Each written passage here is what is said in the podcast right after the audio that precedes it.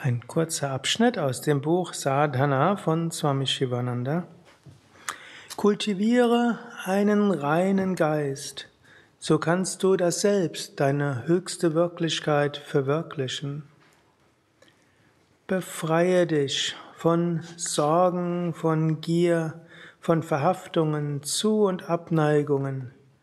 Mindestens identifiziere dich nicht damit.